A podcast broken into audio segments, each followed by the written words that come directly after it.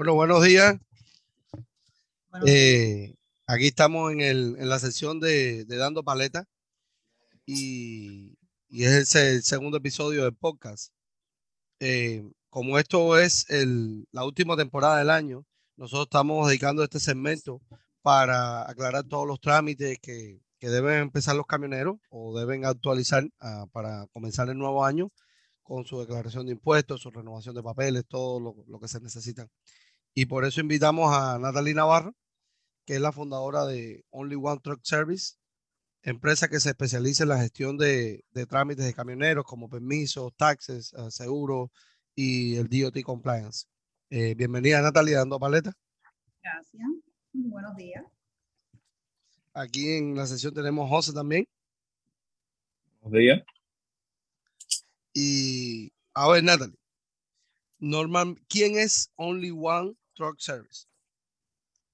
Bueno, All in One Truck Services, eh, yo lo empecé hace aproximadamente casi tres años, porque yo me he dedicado a seguros de camiones hace años ya, pero encontré que para hacer los seguros habían trámites y cosas que si no estaban en orden, no me permitían a mí poder conseguir el mejor precio o poder conseguir una cotización. So, me encontré ayudando a los clientes a arreglar cosas con el DOT, ayudándolo con corporaciones, ayudándolo con, o sea, con trámites que estaban o mal hechos o no estaban hechos. Y entonces me di cuenta que, que, o sea, que habían compañías que se dedicaban a eso y entonces lo abrí para complementar la agencia de seguro.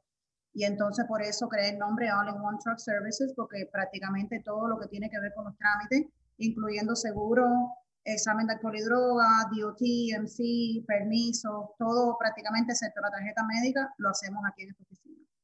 Ok, perfecto. Entonces, en, en Only One se hace todo, todo está en uno. Bueno, prácticamente sí, cada vez vamos agregando más servicios, pero se puede decir que casi todos los trámites aquí se hacen. Natalie, eh, cuéntame cuáles son los trámites que los dueños de camiones, o sea, o operators o drivers tienen que realizar para antes que se termine el año? Bueno, antes de que se termine el año, en realidad hay que hacer eh, la renovación de lista, que es el sticker que va pegado en la puerta.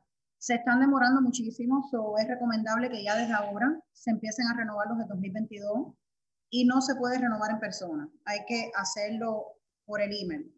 Eh, y se está demorando como uno, dos, hasta tres meses para que lleguen, so ya desde ahora hay que mandar la renovación de eso. También ya la última hora de lista Em, hay que empezarlos a, preparar ya a finales de este año, o hay que eh, asegurarse que tenga todos los recibos de petróleo ya para fallarlo la, la última hora en enero.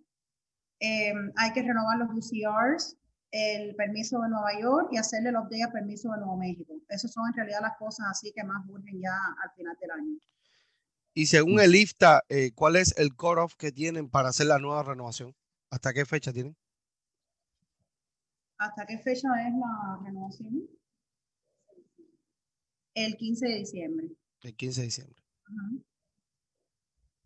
En caso que no llegue el IFTA, ¿qué tiempo pueden circular sin el IFTA? Sin que llegue la nueva renovación. hasta finales de febrero. Finales de febrero. Eh, otra cosita, en las redes sociales se mueven muchas preguntas y una duda frecuente que las personas eh, que quieren saber, ¿qué se necesita para obtener la licencia? Si la obtienes en la Florida, ¿puedes trabajar en otro estado? ¿Cómo, cómo puedes aclararme este proceso? Bueno, la licencia CDL en realidad es, eh, tienes que tener una licencia en el estado donde radicas, entonces hacer el teórico, hacer el práctico y obviamente la CDL, eh, cuando, tú, cuando vas a registrar la CDL, tú le tienes que decir a DMV si vas a estar local o si vas a estar fuera del estado, son otra cosa, pero sí, con esa misma licencia puedes trabajar todos los Estados Unidos. No importa en el estado que estés, el CDL es el Commercial Driver License que en realidad sirve para, para manejar todos los estados. Okay. Y puedes sacar también la CDL con 21 años, eh, ante los 21 años, pero nada más te puedes quedar local. Porque sé que hay muchas personas jóvenes que están ahora sacando la licencia más que nunca, lo estoy viendo también ahora. puede trabajar en un solo estado, ¿no? ¿Mm? Puede trabajar en un solo estado. No lo puede trabajar en el estado que está, no puede salir. Ese, esas son las personas que son menos de 21 años. Correcto. Ok. Ok, y Los chicos están sacando la licencia ahora más que nunca. pero nada más se pueden quedar locales. Mira, yo tuve una experiencia con eso con Team Hansen Trucking, que no sé, creo que fue el cliente de usted también, o es cliente, no, me acuerdo. El, el, muchacho tenía menos de 21 años. Cuando fuimos a la auditoría, nosotros decíamos, eh, él, eh, por ejemplo, agarran una carga, la carga iba para Georgia y cuando en la Florida hacen el cambio y puede seguir. Y no, es incorrecto. La carga tiene que tener un punto A y un punto B final dentro del estado, si no, no puede circular. Claro, sí, no puede salir de la Florida, no puede salir del estado que está. El momento que tú cruzas para Georgia ya está en violación. No te lo permite. Hasta que cumpla 21 años. la carga tenía que entregar igual en el mismo estado, si no, no, no lo dejaban. O sea, manejar los documentos tenía que funcionar en el mismo estado. Y el oficial de DOT me dijo, oh, esto no puede ser. No puedes agarrar una carga y manejar hasta Jacksonville, cambiar de chofer y seguir. No, no es así. Mira, esa parte no lo sabía bueno, ustedes son, tienen más experiencia en la parte de las cargas y eso. Le digo, personalmente yo tuve eso, tuve con, con la auditoría y, y, me encontré eso y me dijo, no, no puede ser, tiene que manejar dentro. O sea, si cargas en Miami, tienes que descargar en Jacksonville. No puedes descargar en Georgia. Aunque cambies de chofer. Aunque el otro chofer que vaya a manejar, que hay otro chofer dentro del camión, tenga otra, tenga la licencia más de 21 años. No, claro que no, porque si algo le pasa al twin driver en otro estado, entonces ¿qué pasa? Igual lo va a tener que coger el chofer ese. Él no puede salir dentro del camión fuera del estado. Natalie, em, ahora, mira, eh, sacar la licencia eh, tiene muchos mitos. O sea, hay muchas cosas que hay que, que revisar para no sacar la licencia y ya. ¿Qué es lo que más le afecta a las personas cuando agarran su CDL y después están mm, ya listos para trabajar? Bueno, listos para trabajar con su autoridad o listos para trabajar para... Para, para cualquiera, o sea, un chofer que saque su CDL y después empieza a, trabajar. Eh, o sea, él piensa que sacar la licencia ya es todo. Entonces, ¿qué más necesita tener eh, un, un chofer para esto? Bueno, aparte de sacar la licencia CDL, necesita la tarjeta médica que eso tiene que estar aquí, eh, que eso se va, como saben, a un, a un, doctor y le firman de que todo está bien para que puedan manejar.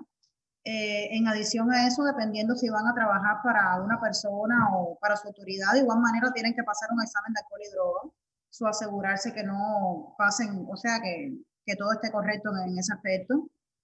Em, aparte de eso, es cuidar la licencia, asegurarse que no cojan tickets, eh, asegurarse que no, o sea, que no dañe la licencia, porque mientras, por ejemplo, alguien que acaba de sacar la licencia, si ahora va y coge un ticket, dos tickets, tres tickets, ahora no solo tienes poco tiempo, sino que no te estás cuidando la licencia. Es muy importante también cuando, por ejemplo, se coge un ticket, que lo peleen en corte para que se lo quiten. Me pasa mucho de que los choferes no tienen conocimiento y entonces van, por ejemplo, a un traffic clinic y entonces le hicieron ahí los trámites como quieran, entonces al final tienen los puntos en la licencia lo que están buscando es que cuando tengan un ticket, que traten de que el abogado coja un not guilty, porque hay mucha, muchos choferes que se creen, no, yo solo pagué a un abogado y ya eso me lo quitaron de la. No es así. Tienen que asegurarse que se lo quiten completamente con un not guilty. Claro, hay veces que eso no pasa, pero hay que asegurarse que uno contrata un buen abogado, que esté arriba de eso al día. Igual que hay otra cosa, que es una cosa que me pasó una vez con un cliente. Cada estado es diferente con las regulaciones que tienen para las leyes de tránsito. Les voy a dar un ejemplo. Yo tuve un chofer que cogió un ticket en Georgia. Él decidió pagar el ticket. en Georgia, por ejemplo, cuando se tiene una CDL, tú no puedes pagar el ticket ya. Tienes que ir a corte, quieras o no. O contratar a un abogado. Al final, él nada más pagó el ticket, le suspendieron la licencia y se la activaron a los seis meses. O sea, a lo mejor eso en la Florida no pasa. So, cada vez que uno coge un ticket en un diferente estado, es muy importante que se eduquen con las leyes de ese estado. Porque cuando vienen a ver, tienen la licencia suspendida y no se enteran. También tengo muchos choferes que dicen, bueno, el problema del, del idioma. Se toparon con un DOT, no hablaban muy bien inglés, el DOT le puso violaciones, le, puso, le pusieron cualquier cosa, el chofer no se dio cuenta, no se enteró, entonces a los 3, 4, 5 meses, ay, pero yo no sabía que tenías una licencia. Eso es muy importante que uno siempre esté arriba de las leyes de cada estado, que esté arriba de cualquier cosa, cualquier eh, violación de DOT, que se lo traduzcan si no saben inglés, que sepan bien lo que le dieron de violación para que se ocupen de eso, para que no tengan out of service. Vaya, hay que estar muy al tanto de esas cosas, porque sí he visto muchas veces pasar cosas y es por falta de chofer no saber cuáles son los pasos o exactamente lo que tenía que hacer. Sobre el término de las personas que hablan inglés o no, o sea, los choferes, muchos son latinos, hablan muy poco el inglés. ¿Qué tan básico es lo que necesitan? ¿Tienes alguna idea de lo que necesitan para, para obtener la licencia? ¿Para obtener la licencia o, si te para el DOT? Si te para el DOT, por ejemplo, el DOT te para, pues yo pienso debes tener una forma de establecer una comunicación, pero Desafortunadamente eso es un problema que he oído mucho de, los mismos clientes míos. De hecho, yo tengo una compañía de seguro que tiene buenos precios, pero si no hablas inglés, no te comen. Y no es discriminación porque la ley, o sea, dice que mientras tú no le niegues a alguien basado en, la religión, en estatus, o sea, lo mismo de, o sea, no es em, ilegal que, que tenían el seguro por eso. ¿Por qué? Porque ¿qué pasa? Ahora mismo te paró el DOT, no se entendieron. Ahora te pusieron un out of service y muchas veces eso pasa por falta de comunicación. Lo mejor que se puede hacer es que cuando el DOT te pare, llamar a alguien que te pueda traducir, si es que el DOT lo permite, porque hay veces que yo, he tenido clientes que él dice, espérate, déjame llamar a alguien que me pueda traducir y le dice que no, rotundamente que no. Los DOT a veces se ponen un poco injustos, yo diría, pero desafortunadamente, si no se entienden, eh, pueden hacer lo que quieran. Entonces eso es igual, vamos a decir que tú tienes una luz fundida, que tiene, qué sé yo, una pieza rota, lo que sea, son muchas cosas, el DOT va a tratar de comunicarse contigo. So, claro que hay que saber, se debería saber el inglés básico, por lo menos, y asegurarse que siempre el camión esté en compliance para evitar esas situaciones. Que esté bien en el peso, que esté todos los papeles. Yo les recomiendo a los camioneros que cojan un folder y que en el folder ese pongan todos los documentos, cosa que si te pare tío tú le digas, aquí está toda mi información. No, que espérate, déjame buscar la registración, no, que espérate, déjame buscar tal cosa, porque eso lo, lo, como que lo frustra a ellos. So hay que tratar de, de, estar en compliance lo más posible para evitar esas situaciones y más cuando el idioma no está ahí. Claro. exactamente eso es lo que hacemos con todos los choferes nosotros, Le damos un folder con todos los, los documentos posibles para ese mismo sitio, tipo de situación. Sí, del DOT le encanta que, ah, ah, mira, que este folder era bueno, por lo menos organizado. Pero ahora no tiene esto, no tiene lo otro, ya como que es como te para la policía. Dame tu registración, ay, que no sé dónde está. Eh, eso claro que tienen que incomodarlos ahí. Natalie, los choferes que agarran su licencia y son nuevos, o sea, son que a mí me han llamado, tengo un mes, tengo dos meses, ¿es difícil encontrar seguros para ellos? Particularmente he encontrado que no es difícil para nada. Yo de hecho tengo una compañía de seguro que ellos se especializan en choferes nuevos, no solamente en choferes nuevos, sino choferes que tienen violaciones, que cobran una, una penalidad que no es tanto, pero... Y en realidad el precio, honestamente lo que varía, yo te diría de una póliza regular a esa compañía que yo tengo, si acaso maybe 200, 300 pesos más al mes, pero considerando que es una licencia nueva, Mira, yo, un cliente, yo tengo un cliente que de hecho voy a cerrarlo esta semana. Él tiene 19 años. Él acaba de sacar la CDL y está pagando 3.500 dólares al mes en progreso. Wow. Wow.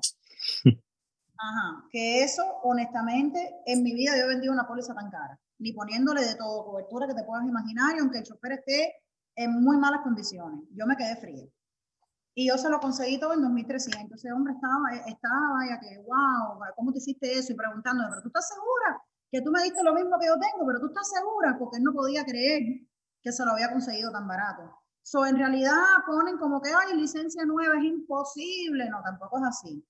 Claro que el primer año tiene su sacrificio, que vas a pagar un poquito más, pero ya después consecutivamente esa misma compañía te va dando crédito y te va bajando la póliza. O sea, no es imposible. ¿Por qué muchas compañías piden dos años?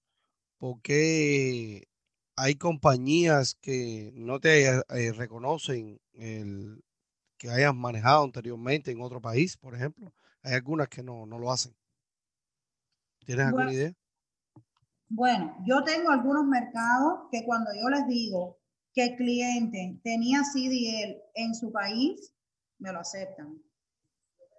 Me lo aceptan ahora, dependiendo del país también. Eh, por ejemplo, los choferes que me dan la licencia de Cuba, yo tengo una compañía de physical damage que sí me lo acepta. Sí, pero tengo que mandar la copia de la licencia. Sin embargo, he tenido otros estados, eh, otros países, que ahora no me acuerdo cuáles son, que me dicen, no te reconocemos ese estado, ese país. No sé si es porque la licencia comercial o regular luce igual, o a lo mejor es un como una adición interna en el país esa que no se ve en el papel de la licencia, o no sé lo que es. Pero muchas veces sí me aceptan. Hay veces que no, hay veces que sí. Por, por ejemplo, la compañía esa que te estoy diciendo que yo tengo, cuando yo le digo de que eran choferes en otro país, no es que él quiera ver de que lo tenía, pero a lo mejor me da el precio de alguien que, que lleva manejando aquí dos años. O sea, eso ayuda, eso ayuda. Pero hay compañías que no, que, que nada más quieren ver los requisitos de, de aquí de los Estados Unidos. Natalie, y, y, hablando de seguro, ¿qué es lo más loco que tú has escuchado de seguro? Lo, lo, lo, un caso que te haya pasado. Yo tengo varias cosas. Mira, he tenido clientes que, que han venido a hacerse un examen de alcohol y droga y me han dicho, bueno, yo hice algo hace una semana, eso ya se salió del sistema. Hello, like, ¿cómo tú me vas a decir eso? eso hay que ponerle un... Tuve un cliente el otro día que, me, que le salió positivo al examen y él te jura que no, que no, que no, que yo no hice, que yo no hice y le hicieron a prueba otra vez y otra vez positivo. O sea, es like, really? Eh, he tenido otro cliente que, que, una vez en el expressway, que ese es el accidente más loco que yo he visto, cogió un carrito de eso de fire, creo que se llama los chiquiticos, y lo llevó rodándolo de como tres salidas del expressway hasta que finalmente le pitaban y se dio cuenta que, que había arrastrado un boteo, que eso salió en YouTube y todo. He tenido clientes que me dan un certificado falso para sacar una chapa. Obviamente aquí no hacemos esas cosas, pero sí he tenido gente que descaradamente me lo preguntan. no, no, vaya. clientes que han, que han falsificado certificados con mi nombre, que yo mismo lo he tenido que reportar. Son cosas que pasan, pero bueno, no. Hay que lidiar con las cosas mientras lleguen. Natalie, y eh, más o menos nosotros hemos visto ahora que hace un tiempo para acá el precio del combustible ha, se ha elevado bastante, casi ha aumentado un, un 60-70% por encima del valor que estaba. ¿Y qué tanto afecta esto a los fuel taxes? o sea, en, diferentes estados, porque hasta donde sé, se recogen las millas con los galones que echa por cada estado, algunos te dan crédito, otros no. ¿Qué tanto afecta esto? Bueno, considerando la situación que hay ahora, lo más recomendable es que traten de pasar por los siguientes estados que son los que más crédito dan. Eh, por ejemplo, Pensilvania, California, Illinois, New Jersey, Indiana son los estados que más crédito dan y los mejores son Florida y Georgia. So hay que tratar de pasar por esos estados lo más posible, tratar de comprar en combustible en esos estados. O sea, como que tener más estrategia y más organización en eso para al final tener que devolver. ¿Qué tal es California con los impuestos? ¿Cómo? California. California es uno de los que más crédito dan aunque, aunque tenga el combustible alto, es uno de los que más crédito da. Esos estados que te dije, los mejores son Florida y Georgia. Eso una vez que se hace la matemática de, lo, de, lo, de los residuos de lo que se hizo, el sistema es lo que dice lo que hay que prácticamente devolver para atrás. Ok. Pero esos son los mejores estados, que más crédito, nada, hay que tratar de pasar por esos estados, echar combustible en esos estados por ejemplo, si vas a ir a un estado que está al lado de Pensilvania, bueno, déjame echar combustible aquí antes de irme para allá, ¿entiendes? Para entonces llevarse por los residuos en vez de por las millas. ¿Cómo va a funcionar con los, con los camiones eléctricos? ¿Con los qué? Con los camiones eléctricos. ¿Qué pasaría con los camiones eléctricos? ¿Cómo funcionaría? Bueno, los camiones eléctricos es una cosa que yo veo tan irrealista en estos tiempos. O sea, yo sé que va a pasar, pero yo no creo que eso va a pasar hasta aquí unos cuantos años. Me imagino que... Imagínate, puedes detectar las millas, pero ¿cómo vas a detectar qué galones vas a echar? Entonces, ¿cómo va a funcionar? Me imagino que por sentido común no tengan que pagar esto, porque en realidad si van a ser cargados eléctricamente, no sé qué. De verdad que no he mirado en eso, pero veo eso como una cosa bien lejana, que se ha hablado hace muchos años, pero no he visto avance. Claro.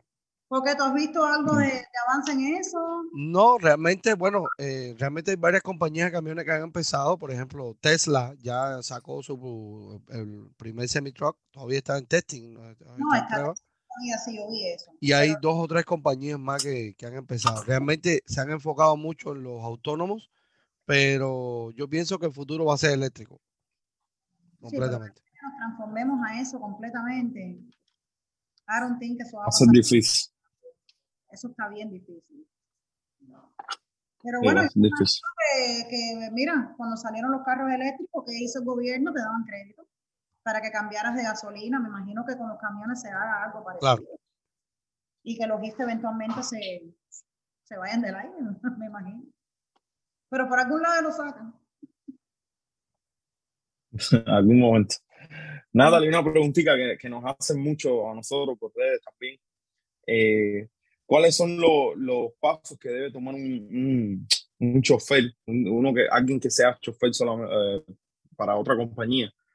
¿Qué pasos ellos tienen que tomar y cuánto se demora crear su propia autoridad? Ok, crear la autoridad es, Sí, sacar en sí, en todas esas cosas. Primero que nada hay que tener una corporación. Hay que hacer un número de DOT. Si es local, hasta ahí ya. Porque con un DOT una corporación ya localmente se trabaja bien. Ahora, si es Más fácil, más fácil hacer el local, ¿no? Sí, hacerlo local es sacar un DOT una corporación que eso deja un momento. Pero ya cuando estamos hablando de salir fuera del estado, ya eso es con, con el DOT federal, o sea, no es con el DOT local. ¿Ok? Em, sería sacar el DOT, el MC, sacar UCR, DOC3, sacar seguro, sacar chapa, sacar ISTA, sacar los permisos de, de los cuatro estados, los que llevan permiso. Bueno, hay gente, hay camioneros que deciden no hacerlo pero Nueva York, New Jersey, no México y Kentucky son los cuatro estados que necesitan un permiso attached a la, al CAP card. Aparte de eso, hay que hacer un, examen de alcohol y droga, está registrado con el Clearing House, el DOT. Em, y prácticamente, bueno, sacar el seguro.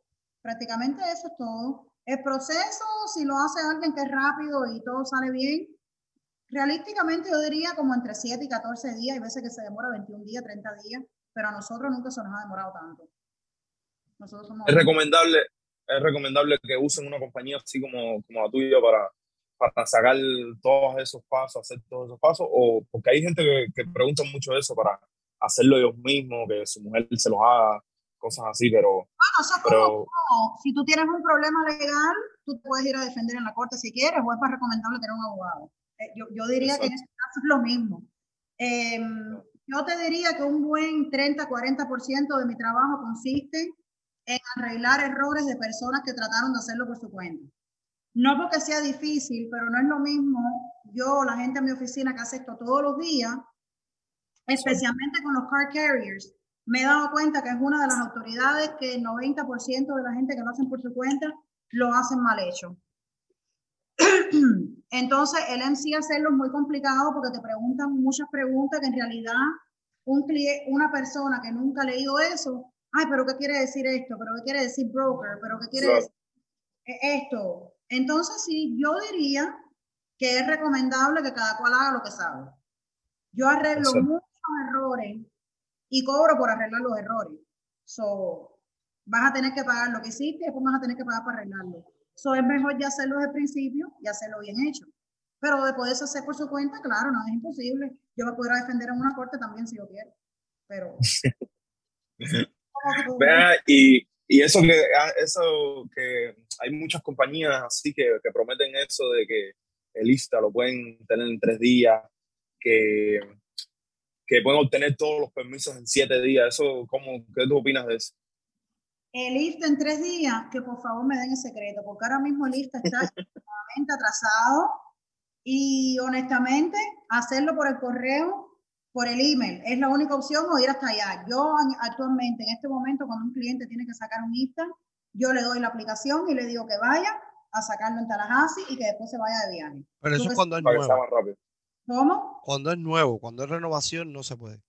No, cuando es renovación no se puede. Hay que hacerlo por email sí o sí.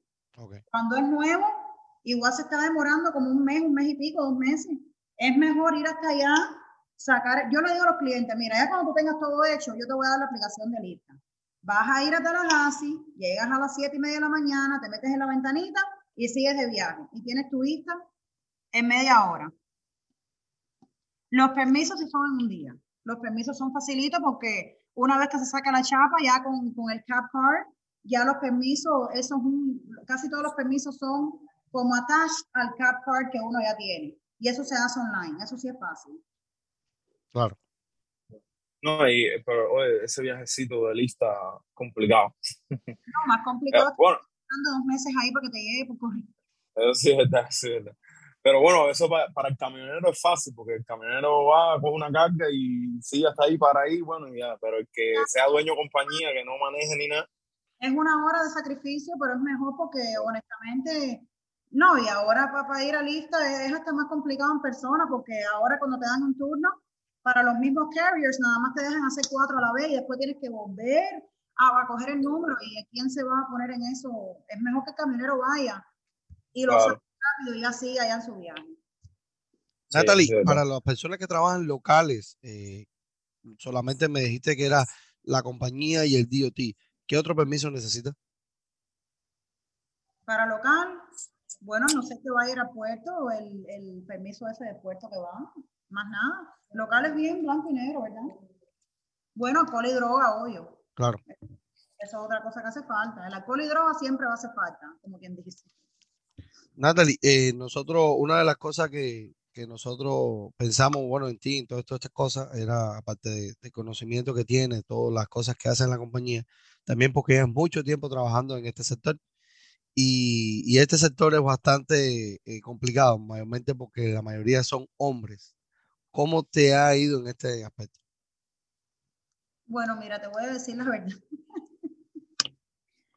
Yo hace años tuve camiones o sea, fue bien difícil para mí como mujer manejar una compañía de camiones, porque yo sí sé lo que es ir a John que a buscar una parte, se rompió la luz, mecaniquea tú misma y arréglalo, porque no hay mecánicos ahora, hay que salir un viaje. Yo pienso que para las mujeres el mundo de los camiones es un poco, es un poco difícil, un poco tosco. Ahora, en el lado de los permisos, en el lado de lo que es los trámites, no he tenido ningún problema en eso, honestamente. Nada, ¿y alguna vez has salido a dar paleta? ¿Cómo? ¿Te montaste el camión a darle paleta? no, no, yo, para una mujer tener camiones, a mí no me gustó, honestamente. Ahora, lo que hago de los camiones... ¿No tienes licencia tú? ¿Cómo? No tiene licencia de CD. Yo sacar mi CD también, simplemente para tenerla, pero eso como que al final dije, bueno. Pues bueno, mira, vamos a hacer una cosa. Cuando saques la licencia de CD, yo tengo un viajecito a el primero. no, gracias. Nosotros, vamos a la carga. Una vez hice un viaje con uno de los choferes a, Orlando y no, no, no, no, no. Vamos ok. Oh Natalie, eh, eh, normalmente para los owner operators, o sea, hay un, un, caso que las personas, todo el mundo quiere independizarse. Eh, las personas cuando agarran su licencia empiezan como driver, eh, normalmente, y después pasan a ser dueño de su camión, un operator, se compra su camión. ¿Tú recomiendas que, que, cuando agarres, es mejor agarrar, o sea, la autoridad para poder trabajar como un operator? Manejar tu propia compañía? Eso depende lo que uno quiera hacer. Eh, cuando uno va a tener su propia autoridad, obviamente ya tiene la propia autoridad que consiste del propio seguro de uno, los permisos de uno, puedes coger más camiones bajo tu autoridad si quieres, o sea, como que es un poco más de libertad. Pero hay camioneros que no quieren, o sea, llevar porque llevar una compañía de camiones es bien, no que es bien difícil, pero hay que estar arriba de muchas cosas. Se renueva una vez un mes la chapa, después las cobra cuatro cada tres meses, que si el examen de alcohol y droga, que si la auditoría. Y hay choferes que simplemente lo que quieren es montarse en un camión y manejar. En ese caso, también es recomendable que sea un camión bajo la autoridad de, otro, de otra compañía. Lo único, como todo, hay que tener cuidado bajo qué compañía vas a poner tu camión, porque como mismo hay muchas compañías honestas, ya sabemos que hay muchas compañías que no lo son tanto. Por supuesto. Pero Yo siempre recomiendo coger la autoridad de uno y después que coger un dispatcher que le haga dispatch. ¿Cuáles son, ¿Cuáles son los pros y los contras de, de tener una propia autoridad? Bueno, con la propia autoridad de uno, uno al final sabe cuánto cuesta el seguro, puedes trabajar para varias compañías porque tienes tu propio seguro y puedes trabajar para, para una compañía, para la otra, para otra, te puedes coger cargas en diferentes lugares. Eh, cuando estás lisiado una compañía, prácticamente estás como que bloqueado a trabajarle a esa compañía nada más. O sea que yo no puedo ir, o sea, no tengo tantas opciones, pero bueno, si la compañía tiene bastante trabajo, bueno, no importa porque al final me está dando trabajo eh, constante, pero por ejemplo en los volteos, yo encuentro, en los volteos específicamente, yo diría que es mejor tener su propia autoridad y su propio seguro, porque cuando trabajas para una sola compañía, estás como limitado a nada más trabajarle a esa compañía. Y si hay más trabajo en otra compañía, bueno, no puedes coger el trabajo, pero esa queja la oigo mucho más que nada en los volteos. Okay. Eh, lo, eh, cuando estás viciado a otra persona también, estás cobrando un seguro, que es el gasto más grande que tiene, pero en realidad, ¿cuál es tu seguridad de que te están poniendo, te están agregando a la póliza? He tenido muchos casos que han estado pagando seguro y tienen un accidente y se enteraron de que el, de que el broker nunca los puso en, la póliza. Es, un riesgo, pero... Sí, eso también nos lo han dicho bastante. Hay muchas compañías que los, los atrapan como owner operator y no, no les cobran el seguro y no tienen ni seguro. Ajá, y entonces lo más triste de todo es que si algo pasa, técnicamente seguro de esa compañía de igual manera lo va a cubrir. Lo que después ya... ¿Qué pasaría? Vamos a poner un ejemplo. ¿Qué pasaría ahora? Una persona viene como un operador, empieza una compañía, le dice, aquí tienes todos tus documentos, tus chapas, tus cosas, vete. Y tiene un accidente. Que Dios no lo quiera, pero bueno, tiene un accidente. ¿Qué pasa en este caso cuando viene un reclamo va, supuestamente tiene que ir a la compañía. ¿Qué, qué, medidas toma la compañía de seguro? ¿Qué pasa con, esto? Ok, estamos hablando de autoridad en sí, ¿no? No local. Sí, sí. Ok, te voy a explicar. Una de las cosas que muchos camioneros no entienden es cómo trabajan los seguros que tienen autoridad de MC. ¿Ok?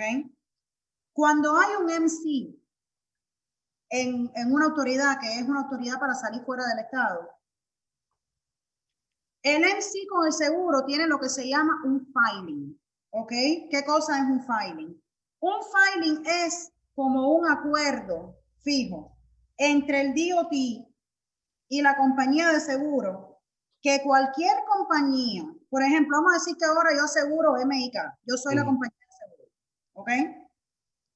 Como tú tienes un MC, yo tengo un acuerdo como compañía de seguro con el DOT que cada camión a las carreteras de los Estados Unidos que tengan el cartel tuyo, yo tengo que cubrirlos, estén o no estén puestos en la póliza. Eso es lo que es un filing federal. Entonces, ¿qué es lo que hacen mucho? O sea, cosas que están mal hechas, lo que sea, dicen, bueno, yo le estoy cobrando seguro a 15 camiones, si algo pasa, al final van a estar cubiertos, que la compañía por ley tiene que cumplir y pagar la reclamación, pero ese DOT, si el camión no estaba puesto, ya se fue del aire. O sea que ya ese DOT está dañado porque la compañía de seguro sí va a cubrir la reclamación, pero le va a cancelar la, la póliza a la compañía. Pero no pueden hacer nada, tienen que pagar. Tienen que pagar. Ya. Si tú tienes cinco camiones. O sea, al final lo cubre. En la calle, los 20 tienen que estar cubiertos. Estén o no estén puestos en la póliza. Wow. Una pregunta, y bueno, vamos a llegar a un, un caso fatal, ¿entiendes? Pasa un accidente grave, hay muertos eh, ¿Qué pasa en ese sentido? Tienen que pagar. Tienen que pagar igual. Ese es el punto del filing federal. El filing federal es la manera del DOT proteger al público garantizando que todos los camiones que estén en carretera de los Estados Unidos van a estar cubiertos bajo el seguro de esa compañía.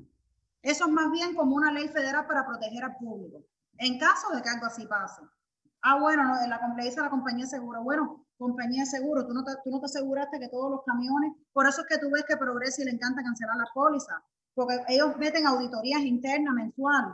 Cuando ellos ven que un camión que no estaba puesto en la póliza fue inspeccionado, al momento te van a decir, oye, este camión lo inspeccionaron, ¿por qué no está puesto en mi póliza? Y las compañías están arriba de eso, por eso es que hay compañías que te piden colateral, porque dicen, no, pero ¿por qué me piden un colateral? ¿Por qué? Por esas mismas cosas. Porque ellos quieren asegurarse que si hay un camión que tú no estás reportando, ellos te lo meten en la póliza y después te cancelan la póliza por no haberlo reportado. pero por ley tienen que estar cubiertos. Si está el cartel puesto de la compañía que está asegurada, tiene que estar cubierto, no hay discusión. Y eso tanto, tanto es como para, para un accidente fatal, como dice mi hijo, o para un accidente mínimo. Para lo que sea, están cubiertos por los 750 mínimos o un millón si es un car carrier o hazardous material. Oh. Al final, al final se, se, las compañías que hacen esto se pueden limpiar por ahí. Que está mal hecho, es lo que tú dices, está mal, hecho, porque le cobran al camionero. Por eso mismo, porque esa es la trampa de los camiones desde el comienzo de, del siglo. Siempre ha sido la misma, la misma cosa. ¿No ha habido ninguna medidas para evitar eso? Hasta ahora no ha habido ninguna normalmente son las auditorías que hacen la compañía de seguro. ¿Qué pasa? Que, a ver, te encuentras algo así, la compañía de seguro te, te manda, te cancela la póliza. No, yo pienso que te reporta hasta el DOT y después este mismo DOT no puede agarrar más ninguna compañía de seguro. Claro que no, pero entonces tienes a que está abriendo otra compañía y otra compañía y otra compañía. Sí, pero, pero también, también hay algo que, que, te digo porque nosotros vivimos esa experiencia. Cuando empiezas con una compañía nueva, muchos brokers no te agarran carga hasta que no tengas por lo menos más de seis meses. Entonces, y ahí tienes un, tiene, o sea, el, el, embudo se te cierra. Te, obliga a trabajar con cierta cantidad. Ahora, la gente mucho critica eh, CH Robinson porque no me pagan, porque esto, porque te huele, porque coyote. Y entonces, ah, claro que está pasando esto. Tienes una compañía nueva tienes un factor de riesgo muy alto, estas compañías van a pagarte menos porque tú tienes que entrar por el canal, ¿entiendes? Exacto, ¿no? Eh, la realidad es que hay muchas compañías honestas, pero la realidad es que hay muchas compañías que no lo son. Esa es la realidad. Entonces hay, hay, algunos que saben cómo es esto y entonces van y lo hacen adrede y, y entonces ahí tienen los resultados, los seguros suben para arriba, porque las compañías de seguro dicen, ah, bueno, sí, van a comportarse así, ok, mira, ahora voy a subir las pólizas un 20%. ¿Por qué? Porque acuérdate que el seguro, porque muchos dicen, sí, pero yo me he portado bien, ¿por qué me están, por qué me están castigando a mí? Porque los seguros es una cosa de riesgo y de estadística. Si en esta área a mí los camiones me dieron pérdida, yo tengo dos opciones. O tengo que subir los seguros en esta área o tengo simplemente que no ser seguros en esa área. Es como los seguros de las casas la misma cosa. Ah, mira, en Miami hay muchas reclamaciones de que se rompen las tuberías. Bueno, pues vamos a dejar de ser seguro en Miami y lo vamos a subir las pólizas de casa todo el mundo. Natalie, y en acerca de los seguros, por ejemplo, eh, tengo mi compañía aquí en Miami y, y a lo mejor me dan un mejor precio si a lo mejor tuviera mi compañía en Texas. Eh, el seguro en Texas no es más barato como creen la gente. Y lo he comprobado yo. Yo acabo de sacar la licencia en Texas hace como tres o cuatro meses. Y he cotizado algunas. De hecho, la semana pasada, casualmente, hice uno que, que la autoridad la tenía en Texas y me dijo, ¿sabes qué? Pásamela para Miami porque como yo tengo a mi mamá y a todo el mundo aquí, pásame la, la autoridad y todo para acá, para Miami, porque no quiero que el correo y todo me llegue. Ya la compañía me había dado la cotización en Texas y cuando me cambiaron los papeles, la póliza me vino para atrás dos mil pesos menos. So, eso de que en Texas es más barato, no necesariamente. Okay. Seguros baratos en Georgia, Indiana, Nueva York es horrible. Horrible. No, y no solamente eso. En Texas te piden más cobertura que aquí, porque cada estado tiene sus requisitos de PIP. Por ejemplo, aquí en Florida no es necesario tener el uninsured motorist, que es el UM. En Texas es obligado 25.50. Soy ahí por lógica es más dinero. Hay más trabajo de camioneros, o es más dinero. No es más barato. Natalie, y por ejemplo, en la parte del seguro, muchas personas dicen, no, porque me, me, subió el precio porque tengo compañía nueva, soy chofer nuevo, tengo camión viejo. ¿Qué, esas partes, ¿qué tanto afectan eh, los precios de los seguros?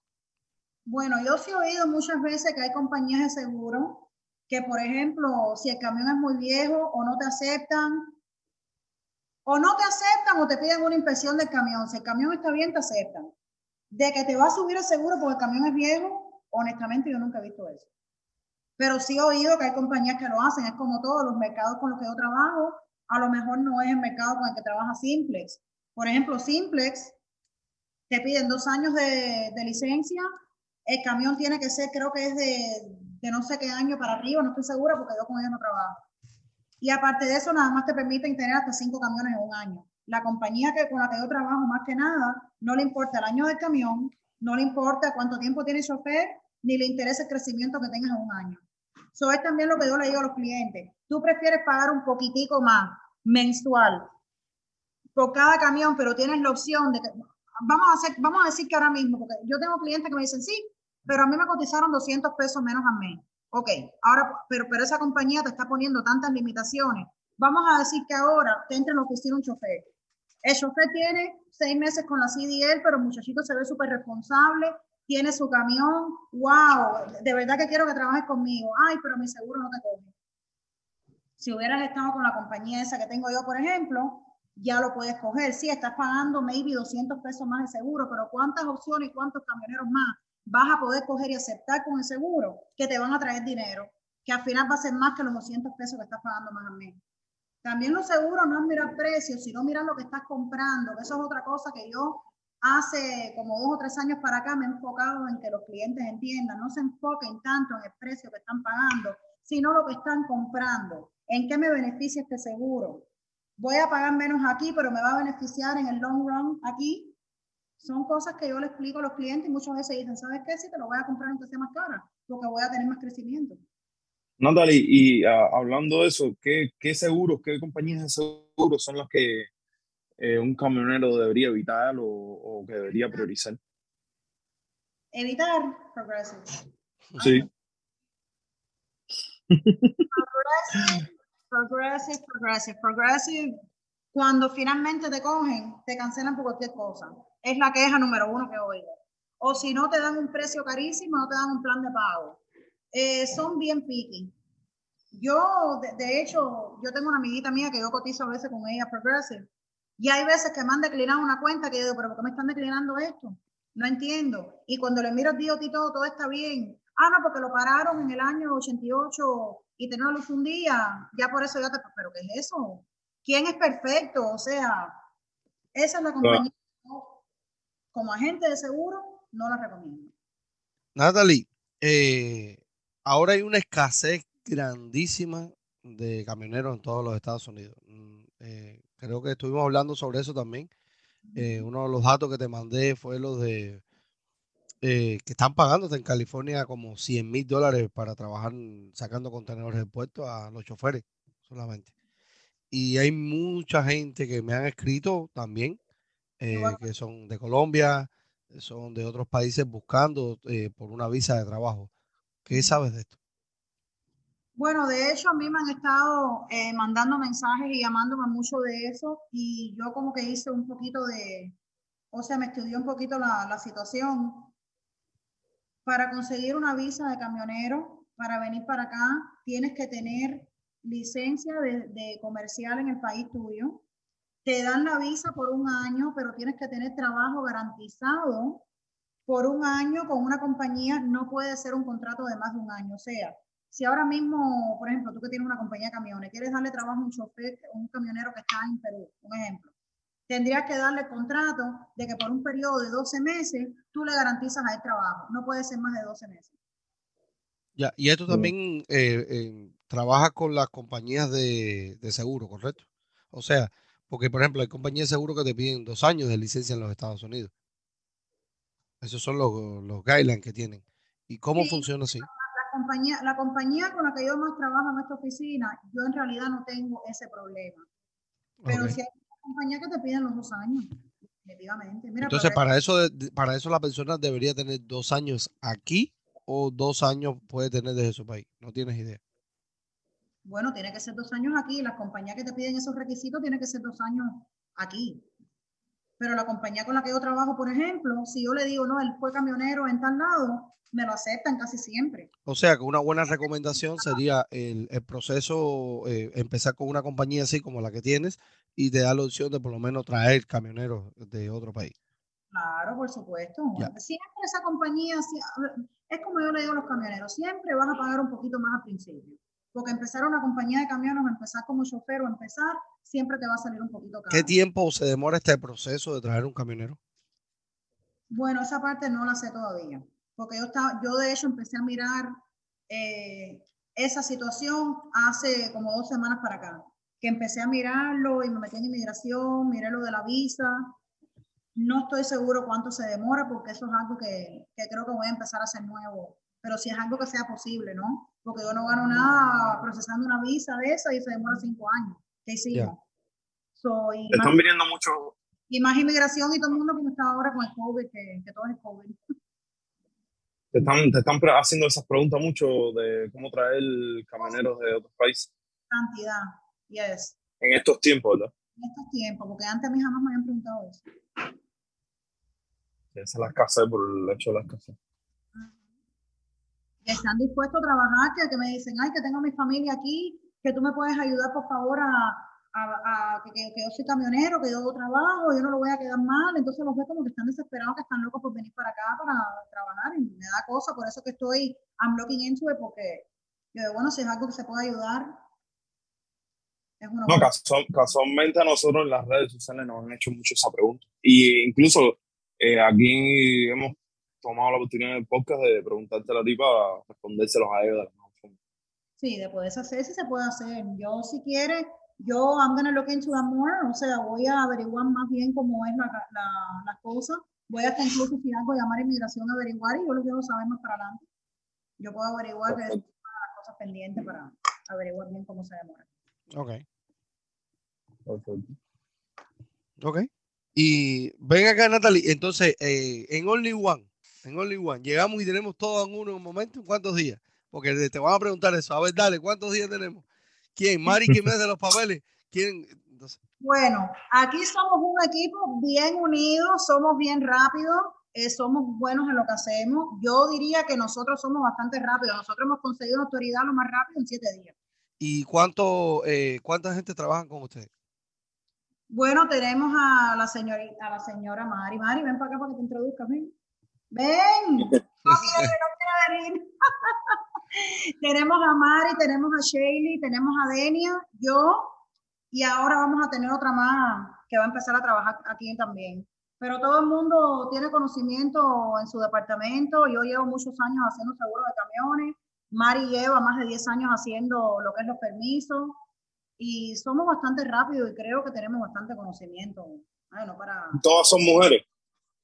Todas somos mujeres, sí. Entonces imagino, ya el camionero, ya el camionero ahí, mami, pues atiéndeme ahí los papelitos estos. ¿Cuántas veces en el día un camionero, bueno, las veces que van ahí, cuántos se meten con usted? no, no. No, hay veces que vienen con cada cosa que uno se queda así y dice, pero ven acá. que te escriben por privado y esas cosas. ¿eh? No, imagínate, a mí de vez en cuando me mandan mensajes, eh, hola, linda, ¿cómo estás? Entonces, bueno, me está escribiendo para meterse conmigo o, para preguntarme algo de camión. Entonces le digo, ¿yo lo puedo ayudar en algo de camión? No, para conocerte, y ahí me ha bloqueado. Ya. Por eso te decía, este, como este mundo normalmente es bastante de, de hombres, eh, ya una mujer, entonces todo el mundo hace foco con, las mujeres que normalmente trabajan. no, este pero hay personas muy respetuosas también. Yo tengo clientes muy, muy, muy respetuosos. Eso te diría más respetuoso que, que lo otro. Mira, eso es una pregunta. ¿Son, son muy respetuosos los camioneros o, o es un por ciento más alto de que son respetuosos? Yo te diría mitad y mitad. Mitad y mitad. Hay de todo. Dime una locura que te hayan dicho. Pero bueno, mis clientes honestamente son bien respetuosos. Yo no tengo problemas así con ninguno. Vaya, he tenido de vez en cuando uno que, me dice algo o se pone pasando gusto, pero en realidad es dime, un, dime un disparate que te hayan dicho uno, por ejemplo, que te acuerdes. Bueno, lo tengo aquí, vengo a mear. Y me, quedó como que tuviera mear, sí, vengo a mear, pero pues como que tuvieras a mear, pero, pero, o sea, cosas así que yo digo, caballero, yo no estaba aquí, menos mal. Pero bueno, Mari sí lo puso. ¿Dónde están ubicados ustedes? Nosotros estamos aquí en Hialeah Garden, al lado de la licencia. Ok. ¿Cuál es el teléfono de ustedes? 305-953-3705. Bueno, ya saben, para los camioneros que quieran meterse con la muchachita e ir a mirar, ya pueden ir ahí. All in one. Eso, por favor. Pero bueno, aquí estamos para ayudarlos. Cualquier pregunta, aunque tengan una duda, para llamar y preguntar con mucho gusto. Aquí estamos para ayudarlos en lo que necesiten. Perfecto, perfecto. Bueno, Natalie, mu- muchas gracias por tu tiempo. Eh, ¿Tienes alguna pregunta, José? No, nada, eso es todo. Bueno, Gracias. para ustedes y bueno, happy holidays. Igualmente para, para ustedes. Igualmente para ti. Muchas gracias por tu tiempo. Está muy informativo esto. Realmente lo que queremos es eso, eh, darle información y nada, seguir dando paletas.